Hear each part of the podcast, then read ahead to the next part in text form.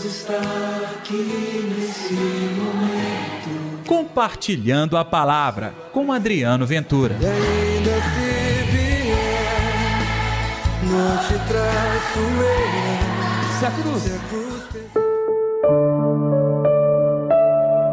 Estava sentado no meio dos mestres, escutando e fazendo perguntas. Todos os que ouviam o menino estavam maravilhados com a sua inteligência e suas respostas. Olá pessoal, tudo bem? Eu sou Adriano Ventura. Chega até você a edição do Compartilhando a Palavra deste domingo, dia 26 de dezembro.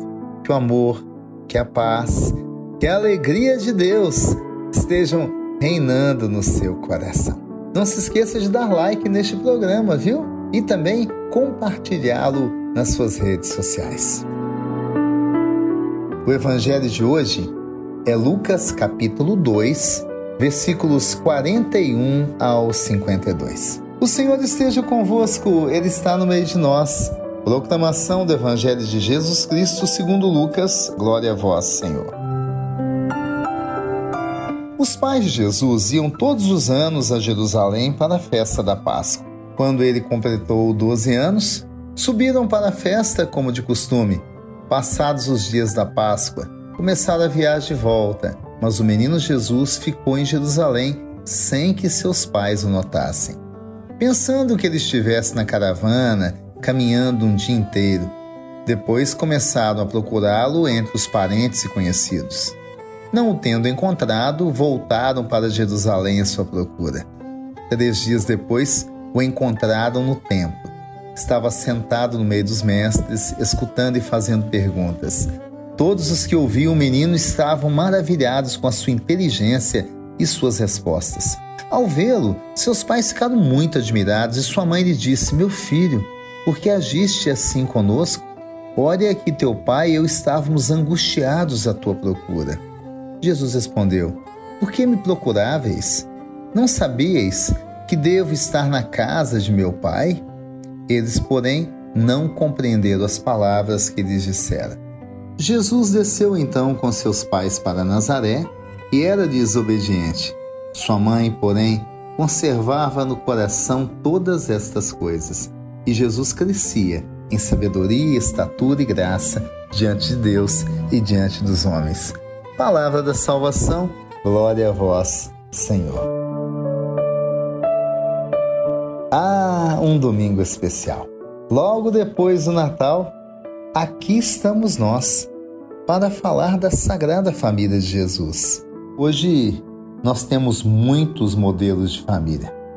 Não apenas aquele modelo clássico composto do pai, da mãe, dos filhos, mas é família independente da sua composição.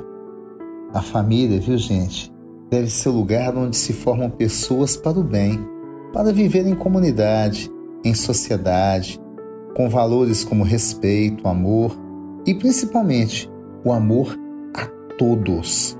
O amor àqueles que, inclusive, são diferentes de nós. Família é o local de criar relações sociais. A família de Nazaré, sim. Percebam que ela não foge à regra. Tem lá também suas dificuldades. E olha que estava entre eles o Filho de Deus. Era uma família onde as pessoas podiam conversar, dialogar, vivenciar a sua coletividade. Percebam que, no caso citado no Evangelho de hoje, seus pais e Jesus foram para Jerusalém. Os pais de Jesus deixavam ele livre tanto que na volta achavam que o menino estava mais adiante, com alguns parentes e amigos na caravana. Não estavam. Eu percebo aqui um gesto muito bonito dos pais de Jesus, sua mãe e o pai adotivo. Deixar Jesus ir. Dar-lhes força para assumir a missão. Não é esse papel que os pais têm que fazer também? Nós criamos os filhos para o mundo com as bênçãos de Deus.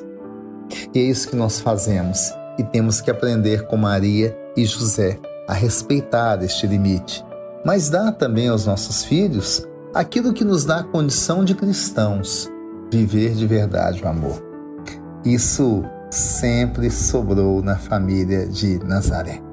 Tanto é que a gente consegue olhar para José, Jesus, Maria e perceber que o tempo todo essa família exala amor. Quando seus pais encontram com ele, por exemplo, no templo, você não vê uma atitude de absurda de gritos, de chamadas de atenção, mas Maria demonstra a Jesus o amor. E a resposta de Jesus também é bonita.